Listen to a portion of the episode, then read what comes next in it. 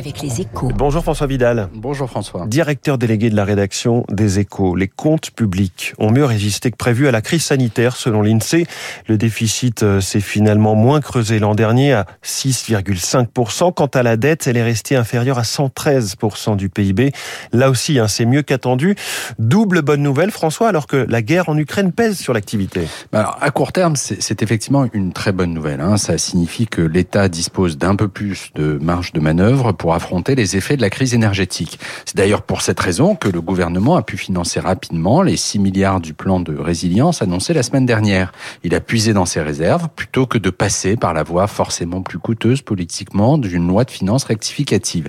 Une fois qu'on a dit ça, il faut garder deux choses en tête. D'abord, qu'un déficit budgétaire équivalent à 6,5% du PIB euh, reste une situation désastreuse dans l'absolu. Hein. Ensuite, que le plus dur reste sans doute à venir pour les finances publiques. Ce que vous voulez dire par là, c'est que le budget 2023 sera compliqué à boucler?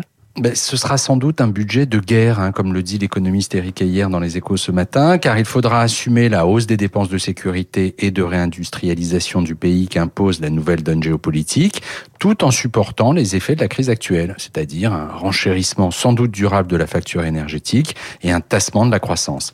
Dans ces conditions, le redressement des comptes publics apparaît comme un vœu pieux, d'autant qu'il faudra aussi accélérer le rythme des investissements liés à la transition écologique. Bruxelles euh, n'y trouvera sans doute rien à redire dans l'immédiat, hein, dans la mesure où nos voisins seront logés à la même enseigne.